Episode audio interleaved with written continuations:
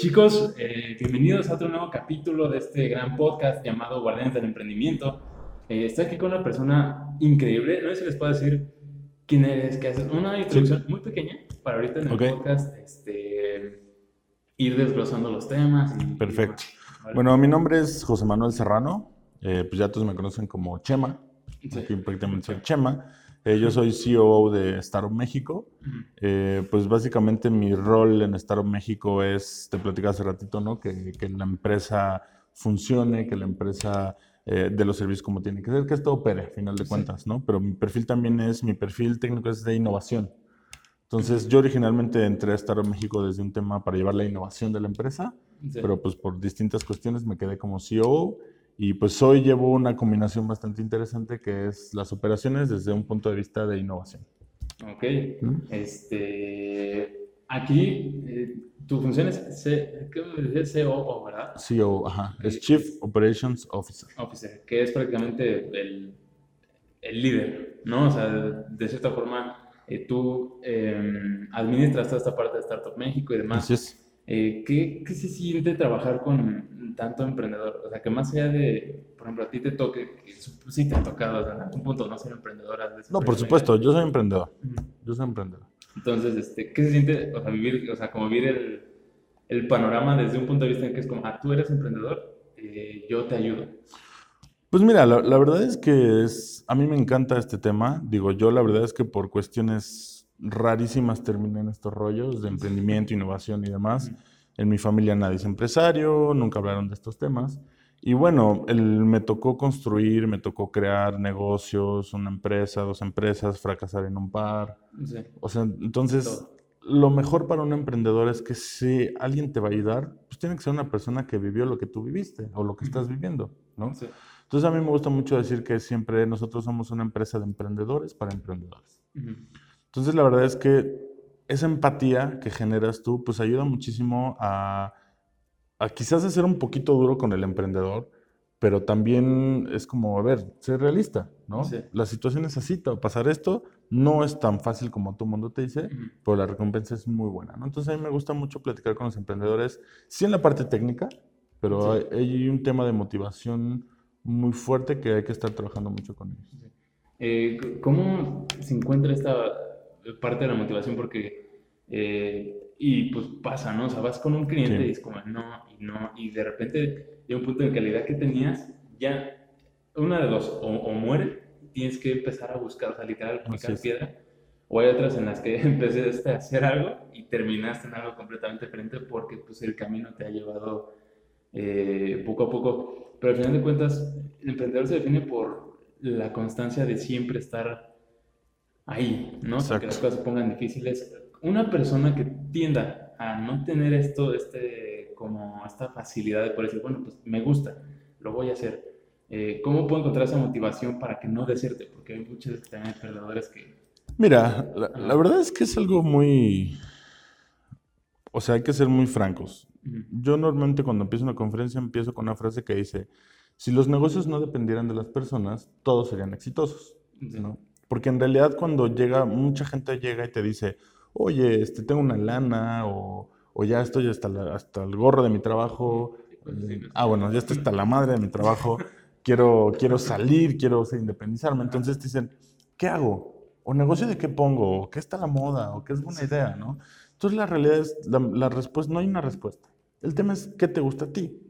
¿No? Porque la mejor la motivación viene desde uno mismo. Entonces, si tú te metes a hacer algo que no te gusta, no te llena, y lo haces por un tema de negocio, pues definitivamente no te va a servir. O sea, no va a funcionar y es muy probable que fracases.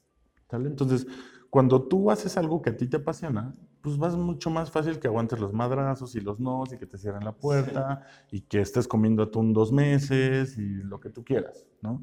Entonces, y ese, justamente cuando tú estás haciendo lo que te gusta, pues tienes mucha mayor claridad de hacia dónde quieres llegar. ¿no? Que muchas veces no necesitas hacer un plan de negocios de 100 hojas para saber a dónde quieres llegar.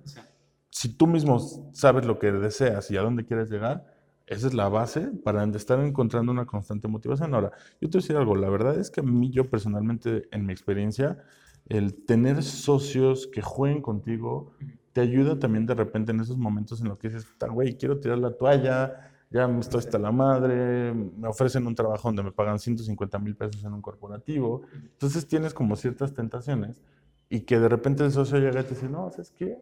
Vamos a echarle, no te desesperes, vamos para adelante, un mentor. O sea, necesitas también ese refuerzo externo que puede ser la familia, pueden ser los amigos. Yo en mi casa, mi esposa me ha apoyado siempre de manera... Eh, lo que tú quieras, incondicional, ¿no? Entonces la verdad es que eso también ayuda mucho, pero si tú mismo no te estás reforzando de esto es lo que quiero, esto es lo que quiero y además me gusta, pues va a ser muy complicado, ¿no? Sí, y eh, con esta parte del plan de negocios que decía, muchas veces pues ni siquiera cada mes o así, como la velocidad, la velocidad a la que van las cosas, todo cambia y demás. Eh, me contabas que dabas talleres de design thinking, de, de, los emprendedores y demás. ¿Cómo se juega este rol de que cada rato cambia el, el mercado, ¿no? Que de repente estás y dices, ah, ya me ganó, ay, este, ya salió, ay, este, nueva ley, no sé qué tanto. ¿Cómo se juega con el design thinking? ¿Cómo se juega con esta parte de Mira, externos? Algo que tú decías es muy cierto, ¿no? Un emprendedor es el que tiene la capacidad de, de estar siendo muy perseverante. Sí. Y esa misma capacidad te tiene que dar a ti la facilidad y la capacidad de adaptarte y de moverte pues para donde el mercado te lleve, al final de cuentas. Nosotros desde, desde ocupamos mucho la metodología del design thinking, porque al final de cuentas es una metodología que centra la, que la innovación viene desde la persona. ¿no? Eh, el sistema dominante para el desarrollo de negocios o de ideas o la cultura dominante hoy como el paradigma viene como desde se me ocurre una idea, eh, hago el producto y lo vendo. ¿Cuál es el pedo de eso? Que muchas veces lo que te, te, a ti se te ocurrió no necesariamente es que la gente lo quiera comprar allá afuera. Entonces ahí pasan dos cosas. El emprendedor es necio en vender esa idea, ¿no? Y entonces la gente no la quiere, entonces recibe muchos nos, se frustra, entonces el esfuerzo comercial es mayor, lo que tú quieras, y es muy probable que fracase. Con el design thinking lo que tú haces, el paradigma es diferente. Tú te centras en el mercado, en la necesidad, en el problema que quieres resolver. Porque al final de cuentas, si tú detectas una necesidad, hay 17 mil maneras de resolverlo. Habrá que explorar cuáles de esas 17 mil es la buena para que te la paguen. Pero estás enfocado en, el problema, en la necesidad. Y eso te permite a ti como emprendedor también pivotear, decir, ah, no va para acá, ah, bueno, entonces es para acá o es para acá. Entonces el design thinking te da las bases para que tengas la habilidad de resolver problemas que pueden ser de modelo de negocio, pueden ser de conflictos de equipo, pueden ser de muchas razones. Y por eso para nosotros es tan importante el design thinking dentro de nuestras metodologías de Startup México. Ok, eh, ahorita que estás hablando de, literal, pues cómo lo hacen, ¿no? Que prácticamente es como la experiencia, ¿no? Que literal, lánzalo y ahí ves si funciona, si no funciona y te regresas. Y es, es más o menos lo mismo con un emprendedor, como que ah, voy a sacar esta idea y si no funciona voy para la otra y demás. Este, hay otra metodología, no sé tú qué opinas de, de, esta, apenas yo la estoy conociendo y demás, se llama Sprint. Ah, sí. Que es un, me parece que es un emprendimiento de Google. De Google. Entonces, este, ¿qué, qué opinas de esta metodología? ¿qué, ¿qué, tiene como...? Porque digo, no es que una metodología sea mejor que otra, obviamente cada metodología tiene sus fuertes, pero ¿cómo la compararías con el design thinking? Mira, el, el, sprint, el design sprint de Google, básicamente es una metodología que toma, que toma elementos bien interesantes del Lean Startup, del design thinking, de muchas metodologías ágiles de construcción de prototipos, etcétera, y que pues si viene de Google tiene que ser algo bastante interesante, ¿no? Nosotros inclusive eh, estamos también conociendo la metodología, digo, ya la conozco yo, la conocen algunas partes del equipo, queremos empezar a pilotear algunas cosas con la metodología, es muy buena metodología, pero ojo, también entendamos que las metodologías tienen sus particularidades que también van a funcionar de acuerdo al contexto, de acuerdo al público, de acuerdo al cliente, de acuerdo a la gente que está involucrada en los procesos. Entonces, por ejemplo, hay un libro bien interesante que acaba de sacar un amigo de nosotros, Rudy, que se llama Lean MX. Él lo que hizo, él se certificó y estudió con, con este Osterwalder y los creadores del Startup y el Canvas y todo el rollo. Y él hizo unas adaptaciones a un, al, al Canvas para adecuarlo al contexto mexicano. ¿no? Entonces, ese libro está padre, este, búscanlo. Eh, la verdad es que eh, se llama Lean MX, se llama ¿Por qué emprender en México? Ah, eh, y la verdad es que ahí lo que te da a entender es que las metodologías, como tú dices, todas son, sus, todas son muy buenas, todas tienen sus particularidades. El chiste está en cómo nosotros aprendemos a sacarle el mejor provecho a cada una dependiendo de la situación, el contexto y lo que tú quieras lograr como objetivo. Ok. Eh, ese libro es el que estabas ah, sí que lo tengo. Sí. Ah, Ahorita si le quieren sacar una fotito para que lo suban o algo. Sí, la publicamos ya para, también para que lo vean y también nosotros leemos. Sí, de hecho con él quiero correr un par de pilotos para pilotear la metodología en procesos de incubación. ¿no? Al final de cuentas, Startup México tiene que ser como cualquier otro startup. Tiene que estar constantemente probando, experimentando, sacando resultados, validando. Exacto. ¿no? Entonces, por eso es tan interesante el perfil que yo traigo desde el punto de vista de la innovación, metido en la operación de la organización. Porque normalmente un director de operaciones es como mucho más eh, estricto, cuadrado, como que procesos, procesos. Entonces, lo raro del perfil es que yo estoy, para mí es probar, experimentar y todo. Entonces, es como sí tener orden, pero pues vamos a experimentar, vamos a probar, vamos a... Y, experimentas con todo y el, equipo, ¿no? Porque, claro. Eh, igual es una es un bronco, un bronco, ¿no? De que hay emprendedores, que es que mi equipo y no sé qué tanto. ¿Cómo, cómo tú, por ejemplo, en Startup México, les compartes esa, esa visión? Porque como tú dices, es muy cuadrado. O sea, ¿cómo, cómo empiezas tú a, empezar a venderles eh, la idea de que, mira, vamos a hacer esto, eh, a ver si funciona y que no, y que también la organización esté de acuerdo? Porque si bien si es algo como que te está funcionando bastante tiempo, claro. ¿por qué habría de hacer un cambio? Mira, está comprobado que los mejores tiempos para innovar es cuando estás bien. ¿no? Entonces, a final de cuentas, eh, aquí el chiste es nunca estás bien. O sea, tener como ese chip de nunca estamos bien y hay que estar constantemente evolucionando y no estar en una zona de confort. Ahora, mucho todo esto depende de que hay una muy buena relación con el equipo y que cada uno entienda el rol que juega dentro de la organización y que tengan ese compromiso con la organización. Entonces, por ejemplo, yo algo, algo que se me da mucho es mantener una muy buena comunicación con todos los miembros del equipo de Estado México, tanto en sede central como en todas las oficinas que tenemos en la República Mexicana, como la oficina de Brasil, etc. Yo constantemente estoy platicando con ellos. Me gusta romper los modelos de, de, jerarquía, ¿no? Como de, a ver, yo aquí soy tu jefe, o sea, yo me meto con ellos, si están trabajando de repente me siento con ellos a chambear, les pregunto. O sea, normalmente los considero para todo, ¿no? Me gusta trabajar mucho con, ¿tú qué opinas? ¿Tú qué propondrías? Oye, ¿tú qué piensas? ¿No? Porque al final de cuentas el jefe no es la persona que más debe saber, sino es la persona que debe entender cómo todo puede operar de una manera y sacar el mejor provecho de, los talentos de cada uno, ¿no? Porque al final de cuentas todos son talentosos en algo. Entonces, en la medida en que tú detectes eso y lo sepas gestionar, es la medida en la que los equipos van a empezar a tener resultados. Y parte de eso es que han, eh, digo, o sea, aquí se crecen, eh, se formalizan, o sea, todo lo, todo lo que quieran hacer de un emprendimiento, aquí lo pueden Aquí lo pueden hacer, así es. Entonces, este, hay veces que de repente se les va alguien que, por ejemplo, está siguiendo esa parte, no, es que me encuentro por acá y me quiero, eh, no se parece, no decir, sí me gusta estar aquí, pero mejor me voy yo a hacer mis cosas. ¿Sí les ha tocado? No, por supuesto, mira, de hecho, de hecho está bien padre eso que me preguntas porque me acaba de pasar. Eh, una, una, de las niñas que yo consideraba igual muy, muy importantes aquí por la experiencia y todo, este, pues nos acaba de avisar que se suma al equipo de, de una aceleradora internacional bastante bueno, ¿no? Mira, obviamente yo como director de operaciones en ese momento dije, puta madre, o sea, se me va un elemento muy bueno, ¿no? Pero también dije, oye, qué chingón que la gente allá afuera, las empresas allá afuera internacionales, estén volteando a ver mi talento, porque eso habla muy bien de nosotros. ¿no? Entonces, o sea, oyes, lo que hicimos, Marcos, lo que hice yo, lo que hicimos fue, y eso me encantó porque aparte nos pusimos de acuerdo y nada, fue felicitarla y decirle, oye, padrísimo, qué bueno que te está yendo bien, lo que necesites con nosotros. Entonces, la realidad es que terminas teniendo una red bastante grande que te da un alcance mayor.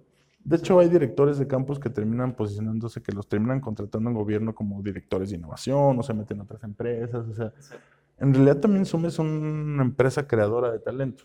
Entonces eso está padre, la verdad es que es algo manejable. A final de cuentas, aquí hay más gente y habrá muchas más personas que quieran seguir aprendiendo y entrando a esto. Entonces, entre más estén saliendo y les esté yendo bien allá afuera, qué mejor para nosotros. Sí, además este, se amplía como la red, ¿no? El día que Por supuesto. ellos necesiten de acá, pues se hace el match y, se crece, ¿no? Claro. Em, por ejemplo, cuando se te va un talento, ahorita justo que dices que te acaba de pasar, ¿cómo lo haces como para, no sé si sea el término correcto como tapar o rellenar, o sea, como que ya tienes el perfil y lo rellenas, o sea, ¿qué hacen para poder, este, para que no impacte eso en la empresa y siga eh, su ritmo? Pues mira, estos ajustes tienen que ver con un tema de horas nalga prácticamente, ¿no? Si a esta persona le tomaba dos horas entender un proceso, pues posiblemente a una con menos experiencia le va a tomar seis. Y tendremos que hacer el esfuerzo para que le dediquemos esas seis horas y nos sentemos a resolver lo que tenga que aprender, ¿no? Y constantemente estarla experimentando y demás. De hecho, estoy trabajando junto con parte del equipo en formar un programa de Train the Trainers donde lo que queremos es ya justamente tener talento constantemente formado para que haya mucho más esa posibilidad de que si alguien sale, inmediatamente alguien entre a jugar ese rol. Pero también el mantener el contacto con ellos, o sea, yo sin problema en cualquier momento le puedo escribir a esta niña y decirle, oye, ¿sabes qué? Tenemos duda en esto, en esto, en esto. Y ella sin problema viene, nos habla y nos resuelve. Sí, parte de como ecosistema de que todos se iban bien. Así eh, Por ejemplo, este sistema como de trainers que ustedes están manejando, ¿ya lo están aplicando o lo van a aplicar? No, lo vamos a aplicar, lo estoy diseñando con el equipo. Lo estamos diseñando, viendo un programa, la estrategia, porque tenemos una, una estrategia de expansión bastante interesante para el siguiente año.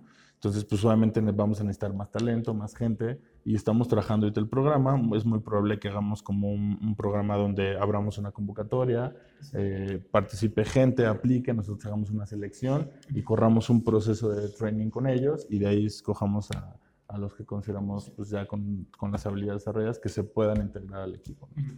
Ok, y este programa va a salir, digo, en 2020, más o menos. Sí, es para 2020. Yo creo que lo estoy proyectando más o menos como para marzo o abril del 2020. Ah, ok, entonces, este, igual, por ejemplo, toda esa información, eh, si cuando la tengan en más, y hay personas que están viendo aquí este, sí, por supuesto. este podcast, pues se lo lanzamos para que pues, se vengan, ¿no? Y prueben y vean todas las instalaciones, porque la verdad es que parece, no sé, entras y hay un este, una parte como para golf. El golfito, la playa, las cabinas de llamadas, la sala de Xbox, no sé si también ya fueron para allá. Mm, no, ah, que está... Al fondo, está al fondo del lado izquierdo y hay como tres ah, pantallas con Xbox. Aquí dan hay un auditorio, está la ah. cafetería, el billar, el ping-pong. Aquí la intención es que los, las startups, los emprendedores tengan todo, que no tengan que salir de este campus. Sí si quieren divertirse un rato, están las amenidades. Si quieren echar la flojera, están las hamacas. Si quieren comer, está la cafetería. Si quieren abogados, contadores, aquí lo tienen. Aquí están los auditorios, todo. Te ha tocado así como decir, ya tengo un buen trabajo, me quiero despegar y si bajas y, o sea, si te sí. así como, pues vamos a... Mira, de repente eh, están jugando por ahí unos emprendedores, de repente llego yo y, pues, ¿qué onda? ¿Una reta? ¿No? Y ya sí, es muy casual, muy informal.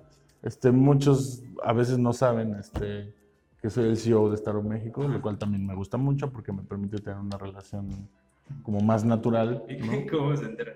Pues de repente, ¿no? Cuando presentan, mira, hay gente que le vale madre, obviamente, porque no se pues, le da lo mismo, ¿no? Pero hay gente que de repente sí dice, ay, oye, no sabía que es como, no, pues tranquilo, ni la intención es esa, o sea, aquí... Trabajar bien, exacto, amigos, amistades. Exacto, debe ser muy natural la comunicación, entonces las jerarquías, eso procuro no decir que tengo cierta posición. Entonces yo llego y, ¿qué onda? ¿Cómo están? ¿Y qué se dedican? Echamos el ping-pong y la red y el bullying y todo, ¿no? Entonces sí, sí, también lo hago de repente. Este, me he quedado dormido en la oficina, de repente también un par de veces. O sea, pero es lo que te digo, cuando te apasiona y te gusta, ah, lo haces, lo haces. Eh, ahorita precisamente que, que te has quedado dormido, ¿qué es lo más difícil? O sea, porque tú manejas toda la parte operativa de... Sí qué dolores de cabeza así como frecuentes tienes que decir, ay, o sea, sí me gusta y todo, pero pues solamente se tiene que eh, como balancear esto que pues, claro. así es parte de a lo mejor pues, chambearle duro y pues ya tengo yo mis beneficios. ¿Qué es lo más difícil de operar el, el negocio? Mira, siempre, siempre, siempre lo más difícil van a ser las personas. Las personas es el mayor reto, porque aunque tú tengas tu core muy bien hecho, tus metodologías, tu planeación, tus números, todo lo técnico que tú quieras, si no sabes manejar con la gente, a la gente, si no sabes comunicarte con ellos, créeme que te puede tronar un negocio. Entonces de repente, oye, que fulanito me dijo, que perenganito, y es que no me quiere ayudar, y no sé qué, ya me corresponde. Entonces como constantemente estar dialogando con ellos de, a ver, somos un equipo, necesitan colaborar, necesitan trabajar en conjunto, entender muy bien el perfil de que a lo mejor están los más relajados, a lo mejor está el intenso, el enojón, el que... Entonces es un poquito como lidiar con ellos de, mira, no, a ver, tranquilo, este, entiende que esta persona tiene ese perfil. Entonces juego mucho ese rol constantemente. Entonces de repente es donde te desgastas un poco porque dice, ay, bueno, güey, bueno, está bien, como niños de escuela, ¿no? A veces, o sea, hay actitudes de repente, pero es normal y eso va a pasar en, en empresas chicas, medianas, grandes, gigantes, ¿no? Nosotros no tenemos un área de recursos humanos, siendo que no la necesitamos todavía, ¿no? Entonces es un mucho el constantemente eh, estoy comunicándome con ellos todo el tiempo. Eh, aquí en el, el que subimos y estaba con Ron y eh, tiene otra persona que, que, es pelón, pero es de Chile, creo, me parece, o de donde dicen que, que es, que está ahí, por ejemplo, bajando aquí justo a la izquierda, está como un escritorio enfrente de la oficina de Ron. Jack. Jack Ameo. Ajá. Un señor. Sí. Sí, Jack, él, él, es una empresa aliada de nosotros que él lo que hace es un tema de marketing digital, estrategias digitales. Ah, este, también es bastante bueno Jack, tiene muchos años de experiencia. Este, con él trabajamos algunos proyectos y la intención es después empezarnos a traer gente que, que desarrolle, este, pues que le entre temas audiovisuales, contadores, abogados, o sea, empezar lo que decía, la comunidad tiene que estar aquí. más, o sea, más allá del monstruo que están empezando a hacerlo más imponente cada vez más. Integrar más gente, o sea, la, la, intención es que aquí puedas encontrar todo. Sí, y aquí tienes a su personaje más famoso, vayamos a decirlo, no sé si el más importante, pero es el más famoso es este Marcos, ¿no? sí, por supuesto. Eh, ¿Cómo es, o sea, como trabajar con ellos? Porque muchas veces las personas de afuera los ven y, y me ha tocado, ¿no? O sea, y me ha, o sea, estar de ese lado de, es Marco y lo ven y todo y demás, pero pues, este, ¿qué se siente trabajar con esas personas cuando más allá de verlos como una figura famosa, tú lo ves como, yo sé quién es, cómo se trabaja, cómo se mueve, a lo mejor lo conozco a él, etcétera. Este, normalmente, ¿cómo son estas personas como Marcos, este, en, un ámbito ya cero como famoso? Que claro, claro. Pues, pues mira, Marcos es un güey súper inteligente, de mucha experiencia, muy buen pedo, muy cagado, este, se sabe los mejores chistes que me cuentan. Este, mira, al final de cuentas Marcos también es un emprendedor que toda su vida ha estado emprendiendo, haciendo negocios. Este, es una persona con mucha experiencia que sabe lo que quiere, sabe dónde quiere ir y también sobre todo algo que tiene es que entiende también perfectamente el rol que puede jugar cada persona dentro de la organización. Entonces él también es mucho de, conocer a las personas, de detectar, de saber que, cómo puede funcionar esta, la otra. Y aparte es un tipo muy hábil en temas de negocio. O sea, si tú le estás diciendo una idea, un negocio, un proyecto, él ya tiene 30 posibles negocios derivados de lo que le estás platicando en su cabeza. Entonces es muy, muy intenso en que le estás platicando, ya le quiere hablar a fulanito para ver si le interesa el negocio. Entonces eso... Está en, en lo que tiene que estar. ¿No? Pero ya lo trae de manera natural. Entonces, a mí eso me encanta porque además yo también soy un poco inquieto en ese sentido, soy un poquito más sectarizado y todo, pero eh, me gusta mucho porque la manera de entendernos ha sido como muy, muy natural, ¿no? Entonces, la verdad es que Marcos aquí con la gente y todo, pues, pues es como cualquier persona. Al final cuentas somos personas, con sus particularidades de carácter, porque todos la tenemos, pero como, como cualquier persona, ¿no? Sí, y por ejemplo es un tema, hace dos, tres semanas, no, un mes más o menos, fui a dar una conferencia en San Luis y precisamente eh, sin importar qué, porque conozco yo a este Genaro Mejía, ¿lo conoces? Este, y me decían, oye, ¿y cómo lo conociste? No? O sea, porque hay personas que dicen, es que sin dinero eh, no puedes crecer, hay otras que dicen, no, no es otras que, no, no importa el dinero, sino los contactos. O sea, es, es como una guerra de ver cuál es el factor que más te falta y, siento que es más como las ganas de hacerlo porque me dicen, ¿y cómo lo conociste? Y es como, no, pues es que voy a los eventos, ¿no? y, me dicen, ah, es que no sé, me gustaría conocerlo así. Le digo, pues es que ve, o sea, esfuérzate por lograr eso porque, este, digo, al final me tardé tres, tres eventos, me tardé en decir, oye, mira, estoy haciendo esto. Eh, y precisamente me inicié esto con unas entrevistas que ahorita ya están en YouTube y obviamente me faltó mucho que mejorar. Tengo un maestro que, que, me, más allá de regañarme, me dijo, mira, estás haciendo mal, o sea, mejor vete por aquí. O sea, Te mentoré al final de cuentas, ¿no? Y, y, eso está muy padre porque ya ahorita ya en la conferencia precisamente digo cómo poder acercarte a las personas y que te escuchen, porque es muy, es muy distinto que diga un fan, ay, una foto, ya, qué chido, y, ya, a decirle, ah, mira, ven, quiero conocerte, pero porque realmente creo, o sea, y es el objetivo, ¿no? O sea, te vengo a conocer a ti porque creo que tú me puedes ayudar a hacer esto.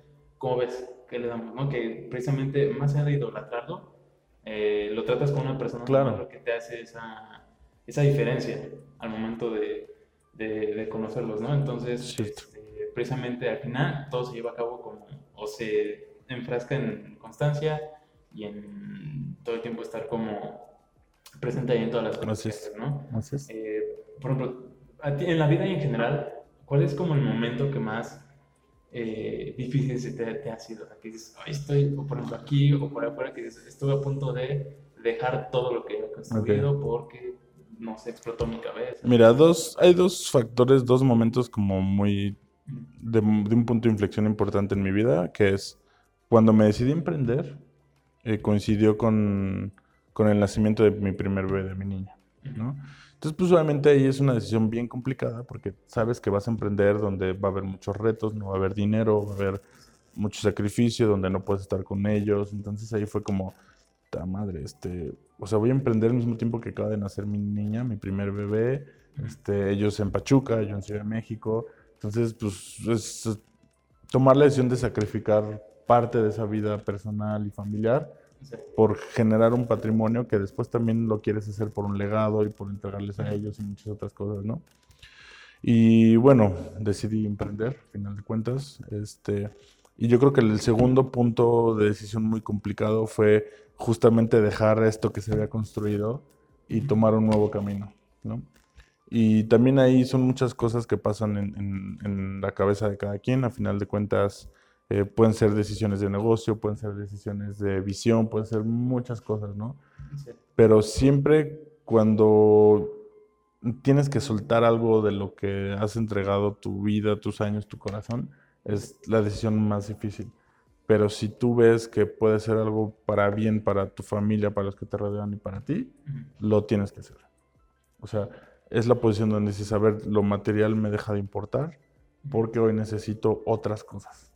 ¿No? Entonces es cuando esas dos decisiones yo creo que han sido las más complicadas eh, que me han pasado a mí y que son muy personales. Muy personal, ok. este, y pues bueno, gracias por, por, compartirlo también y ahorita ya vamos a, a, concluir este podcast. Igual esperamos eh, que surjan muchísimas cosas, tanto de sí, sí. como de la nuestra, que pues también nos estamos esforzando un poquito y poder conversar de cosas que ya se vienen y, demás. Claro que sí. al final, que un consejo que les des, pero no el típico consejo así como, ah, este, échale ganas, o eh, si te luchas y este, lo vas a conseguir. ¿Qué consejos? A lo mejor uno de design thinking, ¿no? O un, un hack que tú tengas como por ahí decir, ah, pues mira, yo lo apliqué así, o he visto que alguien lo ha aplicado así y le funcionó y creo que lo puede, lo puede, mira, puede apoyar a todos. Algo que, que, que, siempre yo les digo y que tienen que, y que lo platico cuando doy conferencias y talleres, es que y vuelvo a insistir con el tema de la necesidad. Cuando tú estés viendo, buscando cómo resolver un problema, no pienses en soluciones. Piensa en cómo desarrollas ese problema. A ver, un ejemplo, ¿no? Hay una imagen que yo les pongo donde está un, chavo ahí medio gordito con una computadora metida en el resorte del short, sin camisa, cocinando y la chingada, ¿no? Entonces yo les pregunto, eh, ¿qué necesita esta persona? Entonces todos empiezan, un iPod, una computadora, una playera. Entonces es pensar con soluciones. Y hay un sesgo que no necesariamente puede ser. Entonces nosotros tenemos que analizar desde pensar de qué necesita una persona.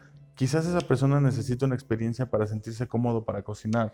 O quizás esa persona necesita estar concentrado o escuchar una receta. O sea, es pensar como en lo que en el problema que rodea una situación de negocio y no directamente ir a la solución. Porque si tú directamente te vas a proponer una solución, solito tú estás matando N posibilidades que pueden ser posibilidades de mucho mejor negocio que lo que estás haciendo. Y a lo mejor suena un poco complicado lo que estoy diciendo, pero créeme, que del 80% de los emprendedores que me pichan a mí,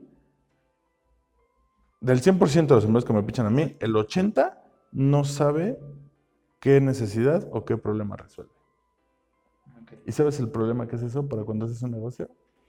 Logras dinero, tocas eh, mal invertidas, ¿no? Exacto. Es, desperdicias tiempo, dinero, esfuerzo, desgaste en cosas que a lo mejor no eran por ahí. Entonces, ojo, ahí tengan mucho cuidado. Piensen en el problema y tengan la capacidad de voltear a buscar distintas opciones. Si se me ocurrió que es un celular, pero el mercado no quiere un celular, no pasa nada. Voy con un libro, no pasa nada, voy con una cámara. Digo. Exacto, pero posibilidades hay muchas. No piensen directamente en la solución, piensen en el problema y pregunten con la gente qué esperan para resolver ese problema. Perfecto. Bueno, aquí terminamos. Muchas gracias. No, muchas gracias a ustedes.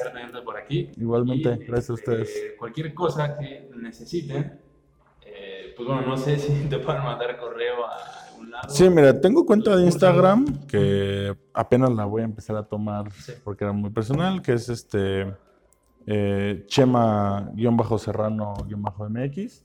Mi Twitter es Lejomacere. Mi correo es chema.startupmexico.com. Entonces, cualquiera de los medios me pueden escribir, me pueden contactar. Y este, con mucho gusto, pues le damos respuesta a sus dudas. Perfecto. Entonces, bueno, ahí lo tienen. Esto es un eh, programa, no un programa más, sino un programa diferente de, todo para guardianes del emprendimiento, que pues es prácticamente eh, pues entre nosotros, el, ecosistema que nosotros tratamos de manejar aquí es que si alguien ya más grande que tú, o sea, sí pedirle apoyo en lo que tú vas creciendo y una vez que los, que los, dos crezcan, es como, bueno, ahora sí, tú me apoyaste a mí, eh, de cierta forma fuiste como un guardián para mí, pues bueno, ahora yo voy con otras personas a impulsarlas a crecer porque creo que también eh, eso es importante en el emprendimiento. Y ese es la, el mensaje que nosotros queremos dar. Pero, muchas gracias. Muy de acuerdo. Gracias a ustedes. Estén muy bien. Nos vemos. Bye.